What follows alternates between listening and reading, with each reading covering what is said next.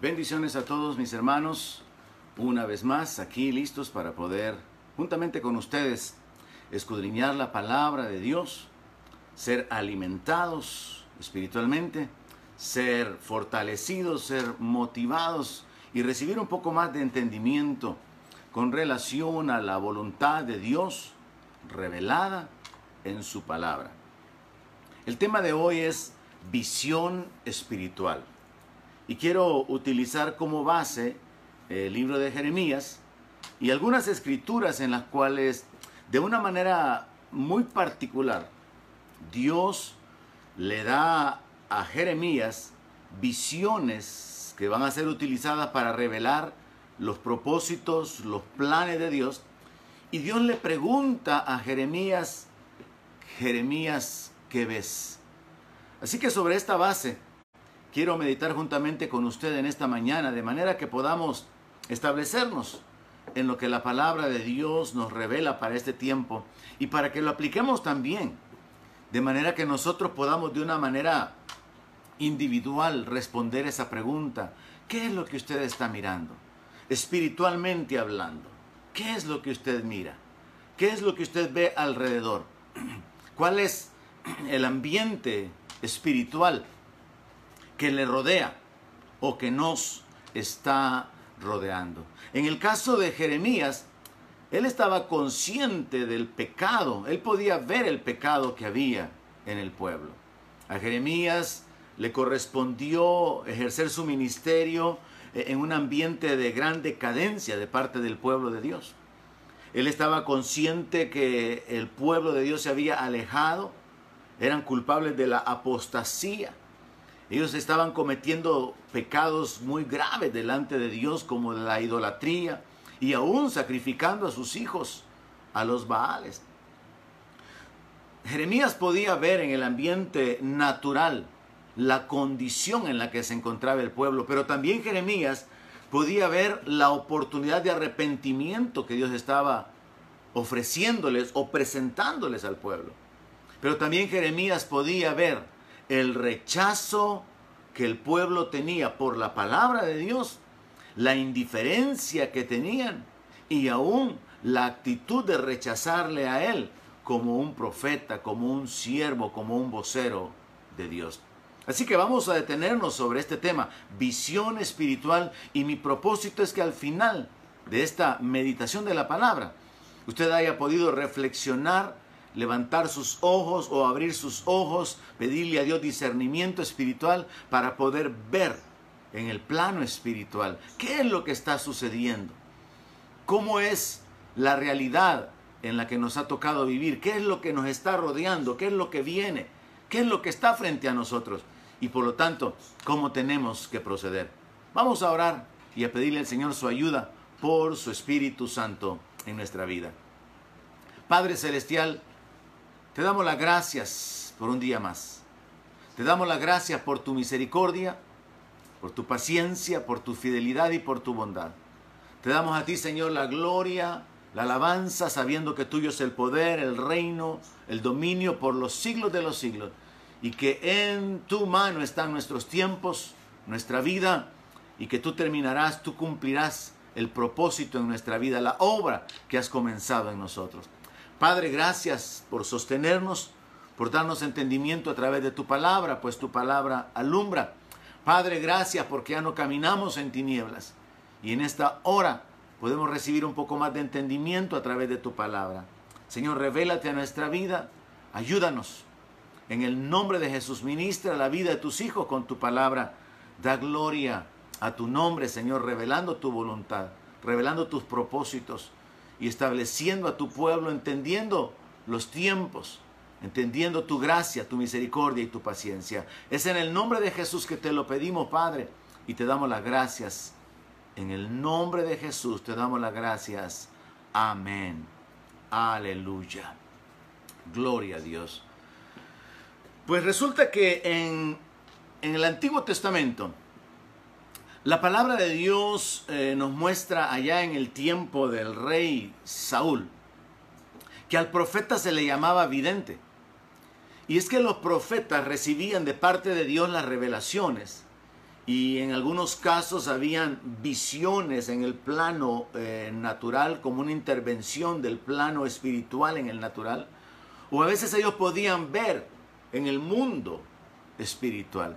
Habían diferentes maneras, o hay muchas maneras en las cuales Dios puede revelarse a sus siervos, a su pueblo, para poder mostrar su voluntad.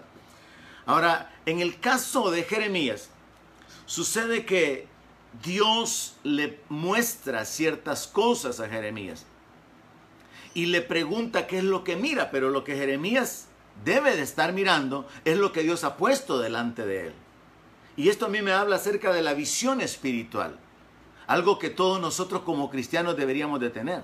Y que particularmente los líderes o los ministros deberíamos de tener con una mayor amplitud, tener un entendimiento de, de las cosas. Tener una visión de lo que es el mundo espiritual, del cumplimiento de la palabra, de lo que Dios está haciendo, de lo que Dios está por hacer. Así que, metiéndonos en el estudio del libro de Jeremías, que nos ocupa en esta mañana, ocupando tres versos en particular, en Jeremías capítulo 1, versículo 11, dice así la palabra. La palabra de Jehová vino a mí diciendo, ¿qué ves tú, Jeremías? Y dije, veo una vara de almendro. Ahora, el almendro, según se puede investigar con respecto al tiempo y con respecto a la, al ambiente en estos lugares, es el primero en florecer después del invierno. Entonces Dios está ocupando esa visión que le está dando a Jeremías con un propósito, con el propósito de enseñarle lo que se encuentra en el verso 12. Y me dijo Jehová, bien has visto, porque yo apresuro mi palabra para ponerla por obra. Esa palabra, apresuro mi palabra, debería de ser entendida o traducida de una mejor manera, como lo hace la Biblia en las Américas, donde dice, y me dijo el Señor, bien has visto, porque yo velo yo vigilo sobre mi palabra para cumplirla. Y esto es lo primero que usted y yo tenemos que recordar. Dios es fiel y su palabra es verdad. Y Dios va a cumplir su palabra y a nosotros nos conviene conocer la voluntad de Dios revelada en su palabra a fin de que vivamos con la expectativa de su cumplimiento, a fin de que vivamos con la esperanza, con el gozo, sabiendo que Dios ha determinado ejecutar lo que Él ha hablado. Así que el verso 12 es utilizado para poder mostrarle a Jeremías que Dios está pendiente de que su palabra, lo que Él promete, lo que Él dice que será hecho, va a ser cumplido, porque Él está vigilante, Él está velando. Es una figura que Dios utiliza para poder mostrarle a Jeremías que la palabra va a cumplirse pronto, porque los israelitas habían estado oyendo las advertencias de juicio, las advertencias del juicio, el llamado al arrepentimiento, ellos no habían obedecido y llegaron a pensar incluso por causa de los falsos profetas que los juicios de Dios no se cumplirían. De hecho, Jeremías tiene que experimentar el rechazo del pueblo porque el rey y el pueblo le creían a los falsos profetas los cuales hablaban de paz, de seguridad y de victoria. Pero Jeremías hablaba de juicio por causa del pecado. Jeremías estaba consciente del pecado del pueblo y Jeremías está consciente de que ahora Dios está interviniendo para decirle lo que yo he hablado se va a cumplir. Ahora, en este caso en particular, lo que se va a cumplir pronto son los juicios de Dios, que son narrados en el resto de los capítulos. No sin antes todavía Dios en su misericordia darle oportunidad al pueblo que se arrepienta. Pero el principio general que nosotros podemos tomar y aplicar a nuestra vida es esta. Las promesas de Dios se van a cumplir. La palabra de Dios se va a cumplir. Porque está escrito, cielo y tierra pasará, pero mi palabra no pasará. Aún el Señor Jesucristo poniéndolo en una posición eh, eh, extrema, digámoslo así, él dice que ni una jota ni una tilde de la ley va a quedar sin cumplimiento. Entonces nosotros como cristianos podemos y debemos afirmarnos en la palabra de Dios, no en la palabra de hombres, no en la interpretación humana, sino en lo que Dios ha dicho. Recuerdo en este momento el caso de una hermana que le dijo al pastor cuando él la buscó para poder reconvenirla porque tenía días de no llegar a la iglesia, le dijo, ya no voy a ir más a la iglesia porque Dios me, me falló, Dios me engañó. Y el pastor le pregunta, ¿cómo es eso que Dios le engañó? Dios, Dios, Dios, que Dios le mintió. Y ella le dijo, sí, Dios me dijo que iba a, sanar a, mi hija. E, ella le habló acerca de cierta expectativa que tenía de un beneficio en su familia y le dice, y Dios me dijo que lo iba a hacer. Y no lo hizo. Lo cierto era que al averiguar los detalles, no era que ella estuviera confiando en la palabra de Dios, sino en la palabra de una persona que le había dicho que Dios decía.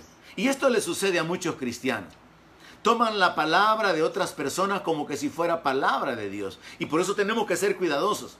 Es la palabra de Dios la que se va a cumplir. No es la palabra de hombres. No es la interpretación privada. No es la revelación del último profeta que está eh, alcanzando miles y miles de seguidores. No, es la palabra de Dios. Entonces nuestro cuidado tiene que ser el llenarnos de la palabra y entender verdaderamente cuál es la palabra de Dios, porque esa palabra se va a cumplir.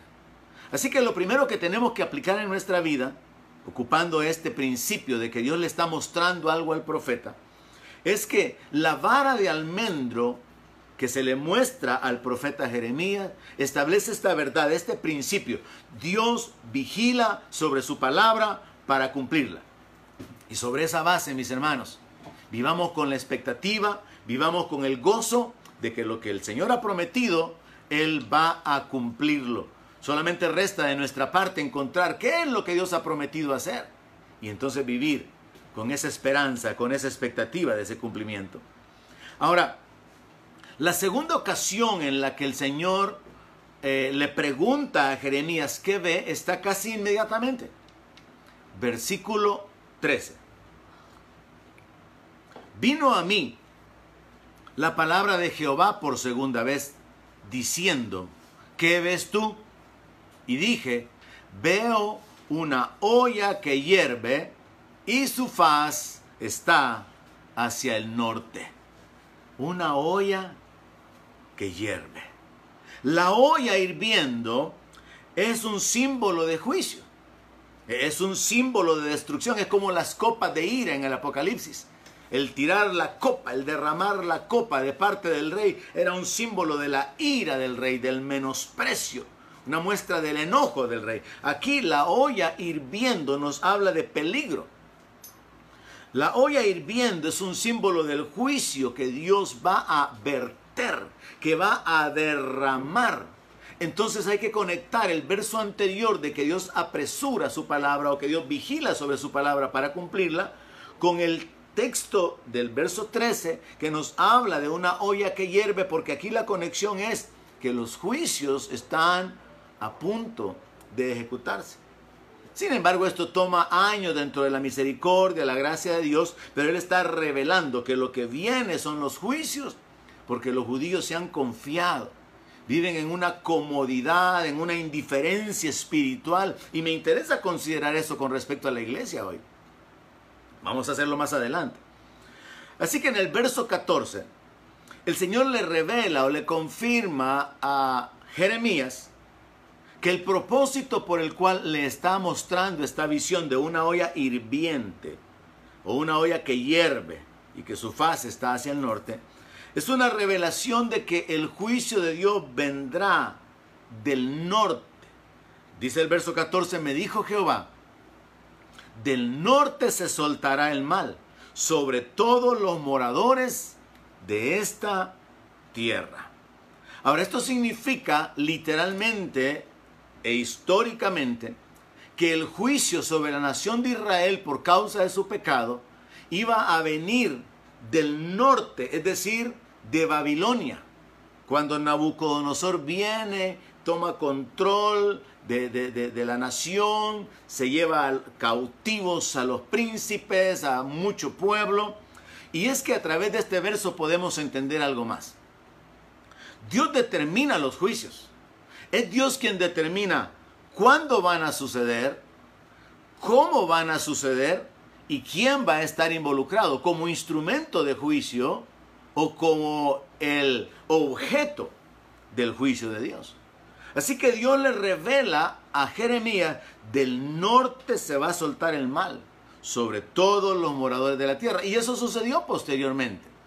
Nabucodonosor vino para traer la, destrucción de la nación israelita, del pueblo, y llevarlos cautivos. Ahora, he mencionado que en este punto de la historia, Jeremías también estaba consciente, él podía ver que la maldad de Israel era muy grande. Habían grandes pecados de idolatría. Habían toda clase de, ídolos que habían sido incluidos dentro de, la, dentro de la vida normal del pueblo de Dios. Se habían alejado tanto de Dios que estaban sacrificando a sus niños a los baales. Había tanta perversión, tanta inmoralidad, tanta mentira. Los profetas profetizaban mentira. Hay juicios de Dios aquí en este libro en contra de los pastores, en contra de los líderes del pueblo, en contra de los sacerdotes. Se habían vuelto codiciosos. Todo esto era parte de lo que Jeremías estaba mirando. Y por eso le dije, quiero hacer una aplicación en esta hora acerca de qué es lo que usted está mirando. ¿Qué es lo que podemos mirar alrededor? Jeremías entonces vivía en un ambiente donde la maldad de Israel era, era tremenda. Incluso a través del mismo profeta, Dios los llamó al arrepentimiento, pero ellos rechazaron el llamamiento. Jeremías tuvo que padecer Jeremías no solamente fue rechazado, estuvo a punto de que lo asesinaran por causa de hablar la palabra de Dios, por causa de hablar los juicios que venían de la boca de Dios.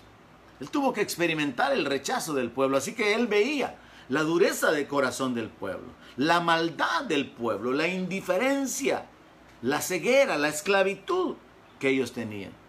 Ahora, cuando yo pienso en que Dios a Jeremías le pregunta en tres ocasiones qué ves. La primera es la vara de almendro, la segunda es la olla hirviendo y la tercera es dos cestas, una con higos buenos y la otra con higos malos. Yo veo aquí una secuencia de revelación de parte de Dios. Dios está diciendo, número uno, yo me encargo de que mi palabra se cumpla. Número dos, Dios está diciendo, yo soy el que ejecuto juicios por causa de la maldad, por causa de la falta de arrepentimiento, por causa de la dureza de corazón de mi pueblo y de las naciones. Yo soy el que traigo el juicio sobre las naciones. Y número tres, Dios dice, yo hago separación entre los buenos y los malos. Ahora, aunque a través del libro de Jeremías podemos aprender muchísimas cosas, porque es interesante el contenido que el libro de Jeremías tiene, sabemos que Dios trata con el profeta de diferentes maneras. Dios le da a Jeremías la orden de que se vaya a la casa del alfarero, le ordena que se compre un cinto y que lo esconda. Hay muchas cosas que Dios le ordena a Jeremías hacer y todo esto tiene un propósito. Las enseñanzas sobre el ámbito espiritual las enseñanzas sobre la voluntad de Dios que está por ejecutarse. Y en ese sentido, nosotros como iglesia deberíamos de tener visión espiritual. Nosotros deberíamos de ser capaces de evaluar qué es lo que nos rodea. Y así como Jeremías podía estar consciente no solamente de las visiones que Dios le daba, Jeremías estaba consciente de la condición del pueblo. Y en este punto de la meditación nosotros podríamos examinar ¿Será que también en este tiempo habrá una olla hirviendo para juicio sobre la iglesia? Porque la Biblia dice que el juicio es necesario que comience con la casa de Dios y sabemos que hay un juicio. Y parte de ese juicio es revelado en las cartas que el Señor Jesucristo le ordena a Juan que escriba en el libro de Apocalipsis, capítulo 3, capítulo 4. Él habla acerca de castigo, él habla acerca de muerte, habla de, juicios. Él habla de, echar en cama, él llama al arrepentimiento, se habla de juicios. Y es que en todas las etapas de la humanidad y en el trato de Dios con el pueblo, el pecado del pueblo mueve a Dios a llamarlos al arrepentimiento y la reacción del pueblo mueve a Dios a ejecutar el juicio o a perdonarlos. Y bajo este enfoque yo me pregunto, ¿sería que nosotros pudiéramos analizar y hasta qué, hasta qué punto nuestra vida está involucrada en esto? ¿Será que hay también un juicio determinado en este tiempo sobre la iglesia? ¿Será que habrá pecado en la iglesia? Yo creo que la respuesta es que sí. Hay cristianas que abortan, hay pecados sexuales entre los hermanos de la iglesia, entre los líderes, entre los servidores. Hay menosprecio entre los miembros de las iglesias. Hay, injusticias de todo tipo. Hay calumnias. Gente que se levanta para hablar en contra de otros. Hay maldad. Hay deslealtad hacia el liderazgo. Hay traición. Hay señalamientos, acusaciones. Hay robo. Hay engaño. Hay rebeldía hay odio. Hay relaciones rotas que no han sido restauradas. Hay enemistades. Yo creo que sí, definitivamente, si miramos espiritualmente y en términos generales, la iglesia está envuelta en pecado. La iglesia está rodeada, la iglesia está llena de pecado. Y esto tiene que hacernos reflexionar porque así como el juicio de Dios vino sobre su pueblo por causa del pecado, también juicio vendrá sobre aquellos que a pesar de que seamos llamados o somos miembros de la iglesia, podamos estar viviendo una vida de libertinaje, habiendo convertido la gracia de Dios en libertinaje. El juicio de Dios vendrá porque Dios no puede ser burlado. Este es un punto de reflexión para nuestra vida. ¿Será que este tiempo en el cual Dios está tratando con las naciones también es un tiempo en el cual Dios quiere tratar con nuestra vida? con nuestro corazón. Usted debe de examinar su propia vida. El Señor Jesucristo en el sermón del monte declaró que eran bienaventurados los de corazón limpio. ¿Está su corazón limpio? O hay amargura, o hay maldad, o hay envidia, o hay celos, o contención. Le dejo ese punto como una reflexión muy particular, porque el juicio de Dios viene por causa del pecado y no se detiene a menos que se dé el arrepentimiento en el tiempo oportuno. Quiero enfocarme en la tercera visión que Dios le da a Jeremías, independientemente, como ya mencioné, de las otras etapas o situaciones que Dios utiliza para poder enseñarle a Jeremías algo. Es en Jeremías capítulo 24, para entenderlo vamos a leer desde el verso 1, que Jeremías, habiendo ya tenido la visión de la vara de almendro y de la olla hirviendo, esas dos visiones en, cierta manera habían comenzado a cumplirse ya. Y entonces leemos en el verso 1. Después de haber transportado Nabucodonosor, rey de Babilonia, a Jeconías, hijo de Joacín, rey de Judá, a los príncipes de Judá y los artesanos y herreros de Jerusalén, y haberlo llevado a Babilonia, o sea, se cumplió lo de la olla hirviente. Me mostró Jehová dos cestas de higos puestas delante del templo de Jehová. Mire qué interesante.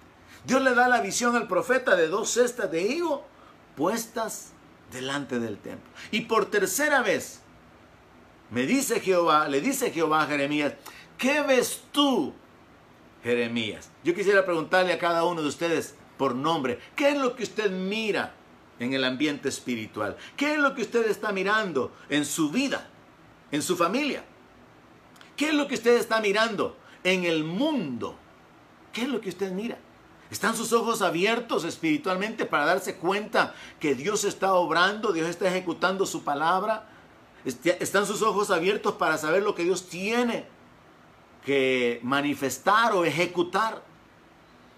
Dice la palabra aquí, que Jeremías le responde al Señor, higos, higos buenos, muy buenos y malos, muy malos que de malos no se pueden comer. Me llama muchísimo la atención el hecho de que Dios le da la visión a Jeremías de que están dos cestas de higo delante del templo, o sea, delante del lugar de la manifestación de su presencia, delante de Dios. Y es que en realidad aquí lo que Jeremías va a ver es lo que Dios mira. Y lo que Dios mira es que Él divide a su pueblo en dos grupos. Un grupo son los higos buenos y otro grupo son los higos malos. Y los buenos son realmente buenos y los malos son tan malos que no se pueden comer. Entonces en el verso 5 vemos a Dios mostrando el propósito de esta visión. Así ha dicho Jehová, Dios de Israel. Como a estos higos buenos, oiga, así miraré. Es Dios el que está mirando a su pueblo, a una parte del pueblo, como higos buenos. Aquí surgiría la pregunta, ¿y Dios me está mirando a mí como parte de la cesta de higos buenos? ¿O como parte de la cesta de higos malos, que de tan malos Él no quiere ni siquiera mirarlos y menos comerlos?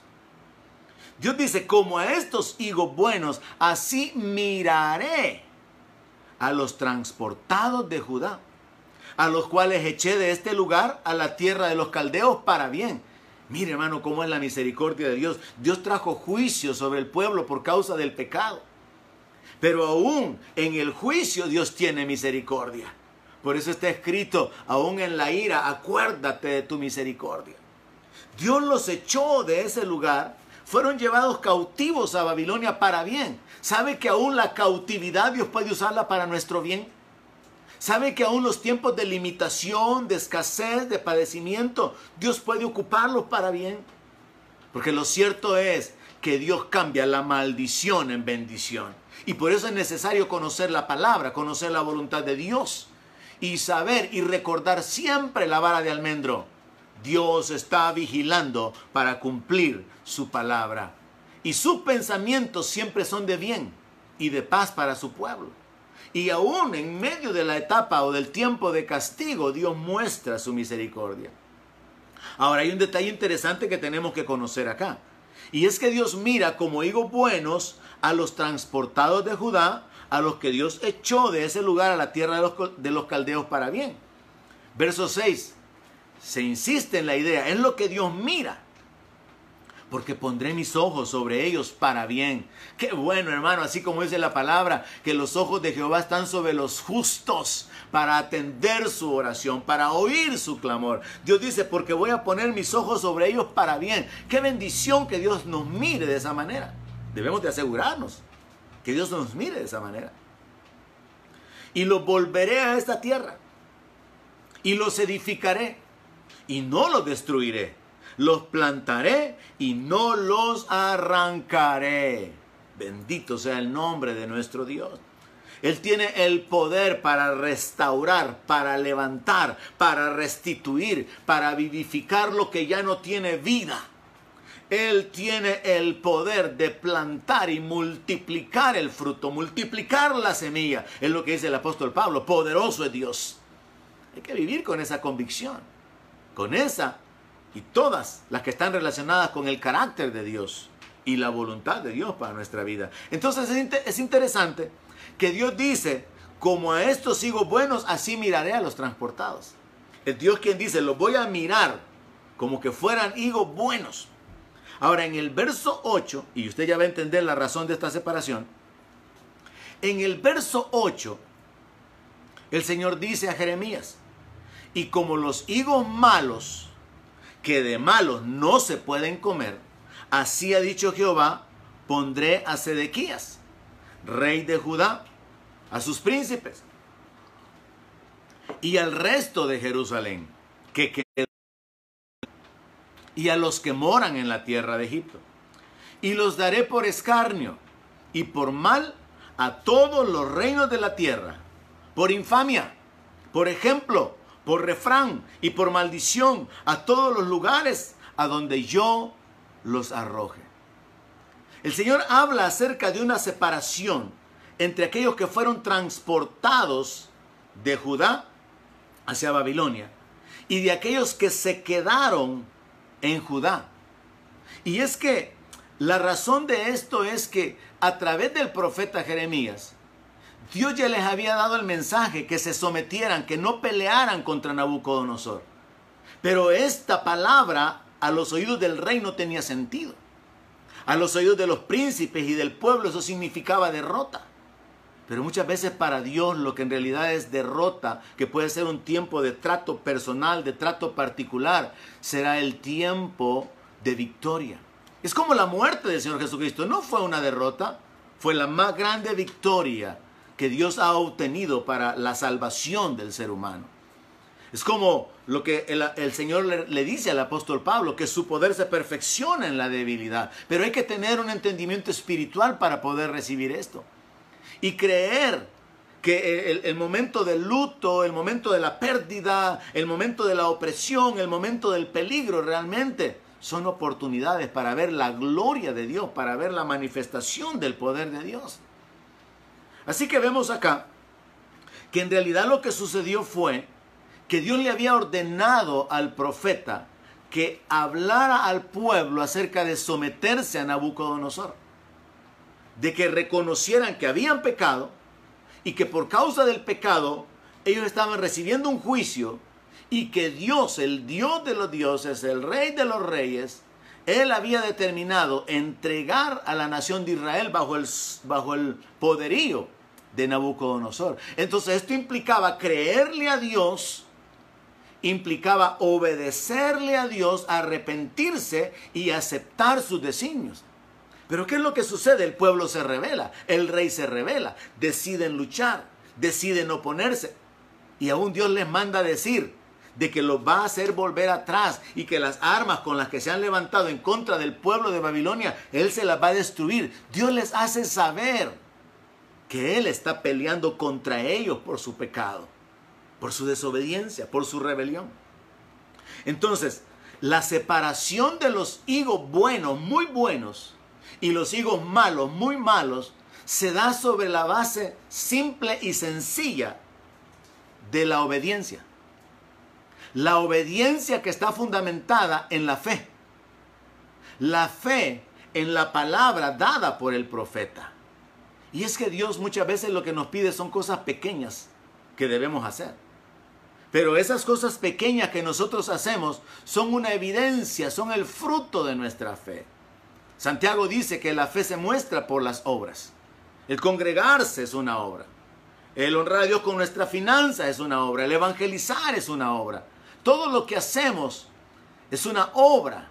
Y si está basada en lo que nosotros creemos, en lo que sabemos de la palabra de Dios, es una obra de fe. Y eso es lo que honra a Dios.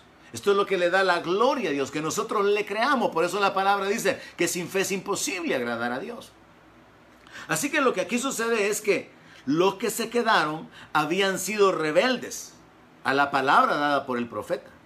Los que se quedaron se quedaron porque fueron incrédulos a lo que Dios había dicho por medio del profeta. Entonces, esta separación sencilla, hermano, para que Dios pueda vernos a usted y a mí como higos buenos, muy buenos, lo que tenemos que hacer es lo que se le dice al profeta Miqueas que lo que pide Jehová es hacer justicia, misericordia y ser humildes ante Él. La humillación es lo que Dios espera, la dependencia de hacia Él, la obediencia que está fundamentada en creer a su palabra. E, e, esa fe que nos lleva a, a limpiarnos, a abstenernos de, a perseverar en, es la fe, es lo que creemos, lo que moldea nuestra vida, es la fe la que ha cambiado nuestra forma de vivir. Entonces lo que causa la separación entre los higos buenos y los higos malos, o más bien dicho, entre el hecho de que Dios nos mire como higos buenos, porque es lo que Dios dice, así miraré como higos buenos, es la obediencia basada en nuestra fe, la permanencia, la perseverancia en lo que hemos recibido, en lo que hemos creído. Y por eso el apóstol Pablo amonesta a la iglesia a hacer firme la profesión, a hacer firme la elección. Nos convertimos de los ídolos al Dios vivo para seguirle. Hemos creído que en Jesucristo está la vida, que Él es la resurrección. Hemos creído que Él es el Señor, que debemos obedecer su palabra.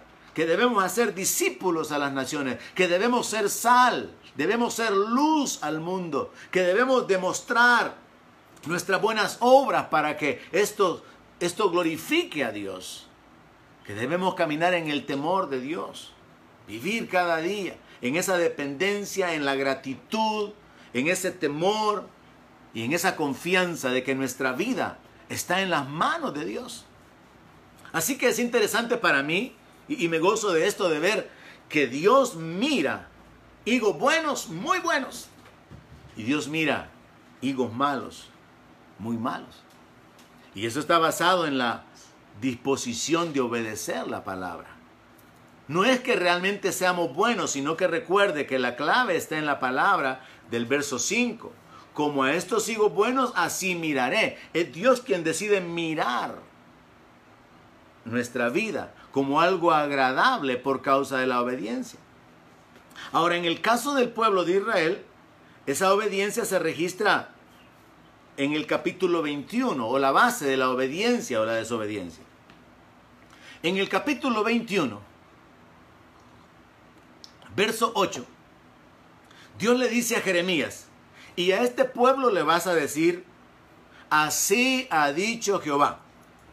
He aquí yo pongo delante de ustedes camino de vida y camino de muerte. El que se quede en esta ciudad va a morir a espada, de hambre o de pestilencia. Mas el que salga y se pase a los caldeos que los tienen sitiados, vivirá y su vida le será por despojo. Yo creo que en lo natural, al no tener la visión espiritual, del juicio de Dios, la intervención de Dios, los planes de Dios, muchas veces a nosotros nos resulta que la palabra de Dios no tiene sentido. En esta porción de la palabra encontramos que lo que Dios le está diciendo al pueblo a través del, profeta Jeremías es que se pasen a los caldeos, que se sometan a la autoridad. Y entonces, ¿dónde queda su Dios? En el mismo lugar que Él siempre está, en su trono, dominando y ejecutando juicio por causa de su pecado. Y ahora ellos tienen que reconocer que han pecado, que han fallado grandemente. Y entonces ellos tienen que aceptar el juicio de Dios porque Él da el reino a quien Él quiere. Él es el que quita y pone reyes. Así que Dios les da la instrucción por medio del profeta de que ellos pueden ahora escoger. Y Dios siempre hace esto, hermanos. Iglesia, es tiempo de recapacitar y entender. El camino de la vida y el camino de la muerte siempre están delante de nosotros. Dios lo hizo así con el pueblo de Israel. Dios lo hace así con nosotros como iglesia.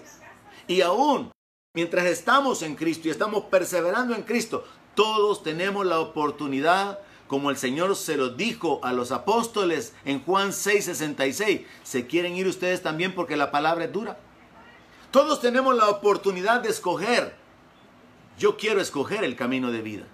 Y le animo a que usted se esfuerce, a estar dispuesto a perder su vida, a ser rechazado, menospreciado, porque esto que nosotros podamos soportar no se puede comparar, como prediqué recientemente, con la gloria que Dios va a manifestar en nuestras vidas. Así que Dios le dice, los que se queden van a morir, juicio viene. Los que se sometan a mi designio, a mi voluntad y entiendan que este es mi propósito, el juicio por causa del pecado, y se pasen a los caldeos, van a vivir, su vida les va a ser por despojo. Dios entonces está revelando que Él está ejecutando un juicio y el pueblo tiene que discernir los juicios, tiene que discernir los tiempos de Dios.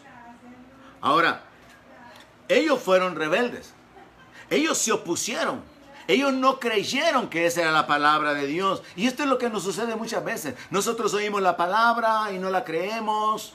Oímos la palabra, no la entendemos, no tiene sentido, la ignoramos y no la obedecemos. Pero es cuando obedecemos que realmente estamos mostrándole a Dios que le creemos y que nos hemos humillado, sabiendo que Él tiene el dominio y que Él tiene toda la autoridad. Incluso en el libro de Jeremías, capítulo 7, verso 3, encontramos que Dios les ordenó al pueblo que mejoraran sus caminos, que cambiaran su forma de vivir. Y esta es una porción en la cual tenemos que meditar nosotros como iglesia. ¿Cómo estamos viviendo nosotros actualmente? ¿Cómo está nuestra vida ahora? En Jeremías capítulo 7, verso 3, está escrito de la siguiente manera. Así ha dicho Jehová de los ejércitos, Dios de Israel, mejoren sus caminos, mejoren sus obras, y los voy a hacer morar en este lugar. Dios les habló acerca de un cambio, de un arrepentimiento para poder ser bendecidos para poder evitar el juicio. Hermanos amados, todavía estamos a tiempo de evitar juicios.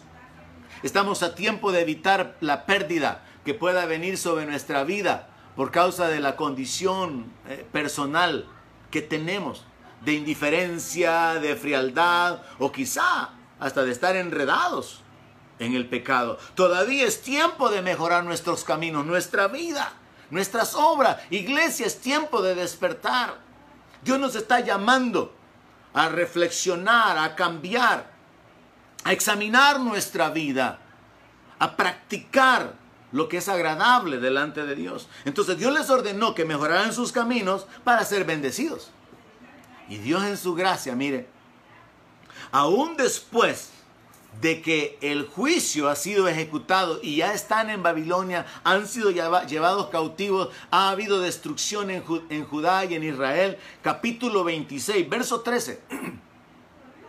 Dios todavía les ordena o les instruye que si ellos mejoran sus caminos van a ser perdonados. Mejoren ahora vuestros caminos y vuestras obras y oigan la voz de Jehová vuestro Dios y se arrepentirá Jehová del mal que ha hablado contra ustedes. Yo creo, hermanos, de que este es un buen tiempo donde podemos examinar si de alguna manera la maldad, la desobediencia a la palabra, la desobediencia a los principios de la palabra nos ha alcanzado. Porque la Biblia habla acerca de que claman los justos y Jehová los oye. David proclamó, joven, fui envejecido y no he visto justo desamparado ni su simiente que mendigue pan. Pero este es el momento en que como iglesia, y hablo en términos generales, cada creyente tiene que examinar, y en este tiempo de escasez, de necesidad, ¿será que mi maldad me ha alcanzado? ¿Mi falta de fe, mi falta de diligencia me hace tambalear? ¿Será que estoy enfrentando las consecuencias de que no escuché cuando Dios habló a mi vida acerca de mejorar mis caminos y he vivido de una manera cómoda espiritualmente hablando, de una manera tibia espiritualmente hablando. Es el tiempo de reflexionar. Es el tiempo de, recapacitar y de aún pedirle a Dios, danos entendimiento, danos inteligencia, como dice el apóstol Pablo, él ora para que Dios les dé revelación. Es tiempo de decirle, Señor, abre mis ojos para poder ver, para poder entender. Dame visión espiritual para entender lo que está sucediendo. ¿Sabe? Cuando tenemos visión espiritual, nosotros podemos incluso ver lo que está escrito en la palabra y sabemos cómo aplicarlo en nuestra vida. Leí el texto de Jeremías 24 y en el verso 9 Dios les ha dicho que a los que, a los que Él mira como higos malos, los va a dar por escarnio, o sea, por burla y por mal a todos los reinos de la tierra. No era solamente en un trato particular con Israel, sino que por mal a todos los reinos de la tierra, por infamia, o sea, por vergüenza, por ejemplo, por refrán y por maldición a todos los lugares a donde Dios los arroje. Los juicios de Dios sobre su nación, sobre Israel, fueron hechos no solamente como un castigo directo por causa de su incredulidad, su desobediencia, su pecado, su falta de arrepentimiento, sino que también fueron hechos públicos para que fueran un ejemplo. Nosotros tenemos que aprender de ese ejemplo. Nosotros tenemos que aprender porque la Biblia dice que las cosas que están escritas para nuestro provecho han sido escritas. Y es en ese sentido y muy interesante, muy importante de considerarlo, que el apóstol Pablo establece que si nosotros somos ramas injertadas en el verdadero olivo y si Dios desgajó ramas verdaderas, las ramas naturales, nosotros tenemos que tener temor. Porque si Él desgajó a los que eran ramas verdaderas, ramas naturales, nosotros siendo injertados, también podemos ser arrancados. Es importante, iglesia, que este mensaje sea considerado un mensaje también de reflexión, no solamente de entendimiento de lo que es la visión espiritual, no solamente el entendimiento de lo que significa mirar espiritualmente, sino también el considerar o evaluar mi vida. ¿Cómo estoy yo delante de Dios? ¿Cómo está la iglesia delante de Dios? ¿Cómo está el mundo? ¿Y qué es lo que Dios está mostrando que Él va a hacer? La visión espiritual es sumamente importante. Y en este sentido, mis hermanos, sabiendo que Dios nos da un tiempo para el arrepentimiento, nos da el tiempo para volvernos, tenemos que aprovecharlo. Tenemos que considerar que si Dios le muestra a Jeremías la vara de almendro, significa yo me encargo de que mi palabra se cumpla y se cumpla pronto. Si Dios le muestra a Jeremías la olla que hierve, Dios está diciendo, yo soy el que ejecuto los juicios, yo determino de dónde vendrán los juicios, cuándo vendrán, en contra de quién vendrán y a quién voy a usar para poder ejecutar ese juicio. Pero también tenemos que ver que Dios envía su palabra, Dios da el tiempo del arrepentimiento, Dios nos llama, Dios nos amonesta, Dios nos invita, mejoren sus caminos, dice el Señor. Iglesia, este es un tiempo de reflexión. Mientras todavía permanecemos quizá encerrados, donde nuestra vida, nuestra rutina ha sido cambiada. Lo que no debería de cambiar debe de ser nuestra dependencia de Dios, nuestro temor a Dios, nuestro esfuerzo por entrar por la puerta estrecha, nuestra búsqueda de conocer su voluntad, sus propósitos, nuestra intención de poder agradarle con nuestra vida, con nuestras palabras, con nuestros hechos. Tenemos que mejorar nuestros caminos. Tome esto como un llamado esta mañana, un tiempo de reflexión. Lo que Dios le muestra a Jeremías con respecto a los juicios, antes se convierte en una etapa de reflexión, de arrepentimiento y de búsqueda. Le dije que quería hacer una aplicación y quiero retarlo para que usted también lo haga de una manera personal. ¿Qué es lo que yo veo? ¿Qué es lo que usted ve? En lo natural. Y viendo el mundo natural con ojos espirituales. Mire, yo veo gente preocupada por su alimento físico. Y no veo gente preocupada por el alimento espiritual. O sea, es un remanente. Pero la gente está preocupada por el comer. Están lamentándose porque no pueden comer todo lo que pudieran comer en circunstancias naturales. La gente está preocupada por su diversión. La gente está preocupada por 15 días más de encierro. Yo lo que veo es que hay temor de muchos sobre el futuro. La gente está con una incertidumbre, con una ansiedad, con una presión psicológica. Es lo que yo veo alrededor. Aparte de esto, yo puedo ver también especulaciones. Hay gente que está pero clavada con esto de los ovnis y que van a venir los hermanos mayores que tienen tecnología que nos sobrepasa miles y miles de años y una serie de tonterías y la gente vive con esas especulaciones. Gente que vive con las especulaciones relacionadas con la marca, el chip, y digo especulaciones no en el sentido de que sea algo que se vaya a cumplir, sino en el sentido de que ya están viviendo con una psicosis de que esto es ya, esto es ahora, cuando eso realmente va a darse durante la gran tribulación gente que está viviendo con especulaciones diversas sobre el gobierno mundial, sobre el nuevo orden mundial, y, gente y aún ministros que están eh, eh, levantando polvo sobre esto y, y causando que la gente entre en una etapa de angustia. La verdad es que lo que la palabra de Dios dice es que ciertamente los juicios de Dios vendrán. La gran tribulación es detallada en la Biblia con una serie de eventos, manifestaciones, juicios intervención satánica, angelical, pero como iglesia podemos vivir escondidos en el Señor y esperar a nuestro Señor Jesucristo manifestarse de los cielos. Yo lo que veo también es que hay un montón de religiosos atacando el Evangelio y reteniendo a las personas que ya están engañadas. Estoy hablándole de ver lo natural con ojos espirituales. Recientemente vi un video de un famoso predicador católico que hablando sobre el purgatorio usa un par de escrituras todas torcidas para decirle a la gente que la iglesia católica es la única que puede interpretar la Biblia y que ellos saben que el purgatorio es un lugar donde se pagan las penas y que la gente no sale de ahí sino hasta que ha sido purificada. Y, y luego dentro de su exposición él se atreve a decir que los pastores evangélicos, con tal de quitarle el diezmo a la gente, se inventan cualquier cosa con tal de que la gente continúe dándole su dinero. Lo que no dijo este predicador católico es que la iglesia católica se inventó el purgatorio para vender las indulgencias. Se inventó el purgatorio para pedir dinero, para poder financiar la construcción de las iglesias. Y que hasta el día de hoy la idea del purgatorio sigue siendo fuente de ganancias por causa de la gente que tiene que pagar las misas y los rezos por los muertos.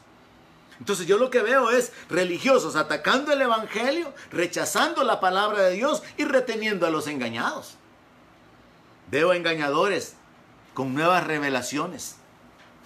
Veía un video, creo que es de un hondureño, donde él explica que Jesús no es el que trajo la vida eterna. Que sí, Jesús en su tiempo era la persona que Dios ocupó para traer la salvación. Pero luego que murió Jesús, se levantó Pablo, porque a Pablo Dios le dijo que él lo había puesto por luz y salvación a todas las naciones. Y que ahora, y usa un texto de que lo vil del mundo Dios escoge, lo que no es nada es lo que Dios escoge, Dios ha escogido. Y creo que menciona que es un hondureño de origen humilde y que Él es el que trae la salvación. Esto es algo reciente. Yo veo engañadores con nuevas revelaciones. Así como también engañadores con revelaciones antiguas, como la, que procede del siglo 5 o 6 con el, el Islam, negando el sacrificio de Cristo.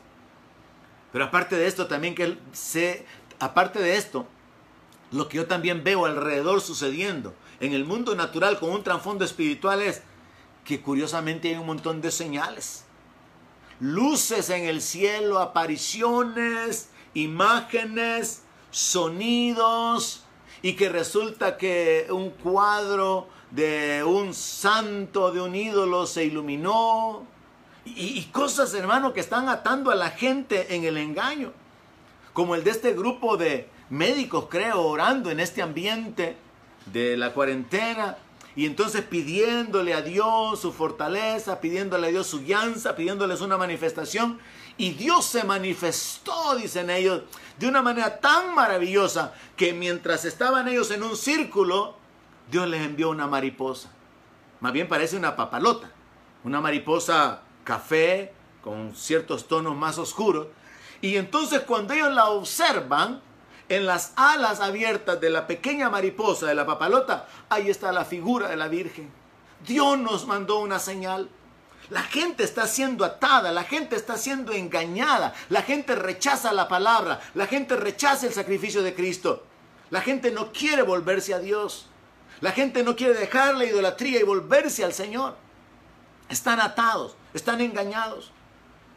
Yo lo que veo es que hay inmoralidad y así como en el tiempo de Jeremías había tanto pecado, tanta maldad, yo lo que veo es que en el mundo hay tanta inmoralidad, tanta corrupción tanta rebelión, tanta opresión a los, a los pobres, a los trabajadores, tanta injusticia, tanta corrupción en el ambiente eh, político.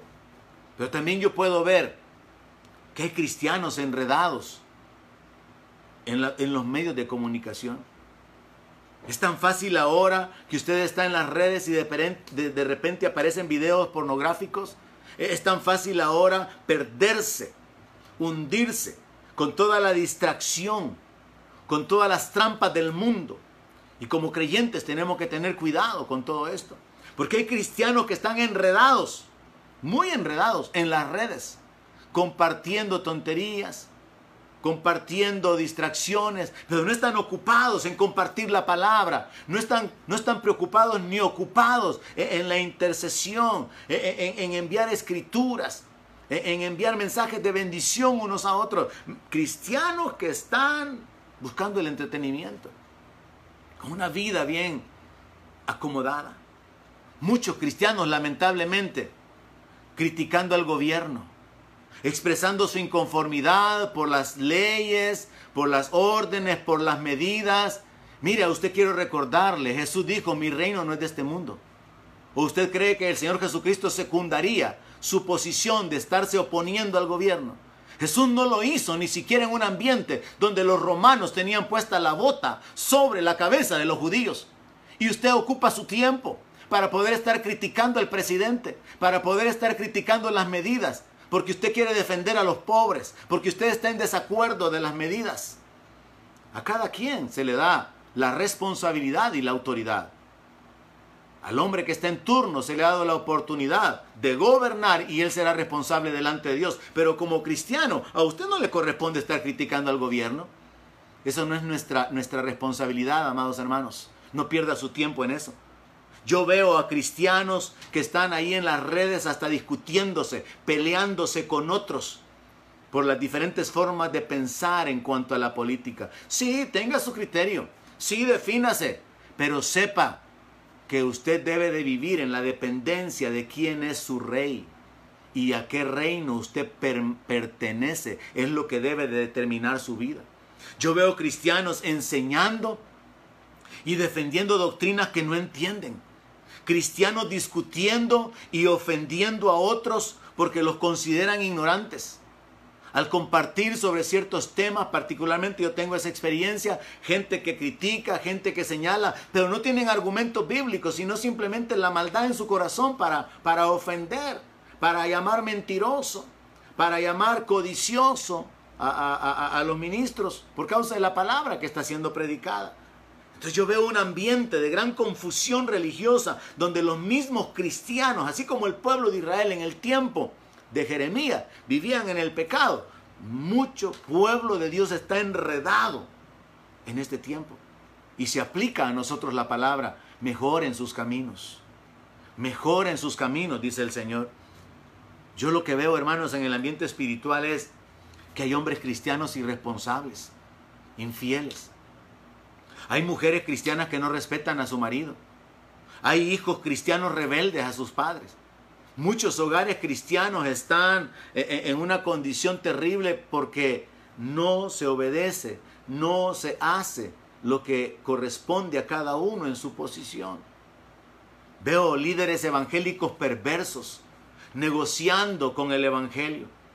Pastores que dividen el rebaño. Y así como en el tiempo de Jeremías, Dios levanta al profeta para declarar el pecado de los pastores y anunciar el juicio. Hay un tiempo, en este tiempo, muchos pastores dividiendo el rebaño, haciendo negocio únicamente con el Evangelio. Mujeres predicadoras muy famosas y, y muchas cristianas siguiéndolas, predicando el feminismo, maestras de la mentira, causando una gran confusión, mezclando verdades con mentiras y, y, y convirtiéndose en modelos, convirtiéndose en líderes pero que no están estableciendo a la mujer en la piedad, en el temor de Dios.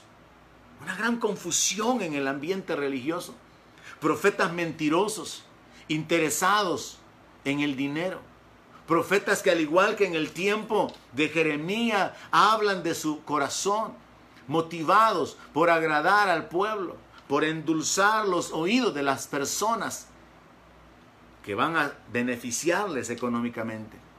Cuando yo veo todo esto, hermano, yo entiendo realmente la palabra de Dios tiene que cumplirse en el sentido de que juicios vienen sobre las naciones, sobre el mundo, sobre la iglesia, por causa del pecado, por causa de la maldad. Pero así como a Jeremías se le fueron mostrando diferentes etapas, todavía nosotros como iglesia y el mundo tienen la oportunidad de volverse a Dios y nosotros de mejorar nuestros caminos, de mejorar nuestra vida, de reexaminar cómo estamos, de mirar espiritualmente qué es lo que nos rodea, cuál es el ambiente en el que estamos viviendo. Sí, ciertamente también espiritualmente hay un remanente de gente temerosa, gente sincera, de gente que está caminando en el temor de Dios, esforzándose por agradarle, ubicados, enfocados en, la intercesión, en, la evangelización, enfocados en alcanzar a otros con la palabra de Dios. Sí, sí, hay un remanente, Pero yo quiero que esta reflexión sirva para que usted considere qué es lo que usted está mirando en su vida, en su familia, en el mundo y qué cambios usted tiene que efectuar en su vida.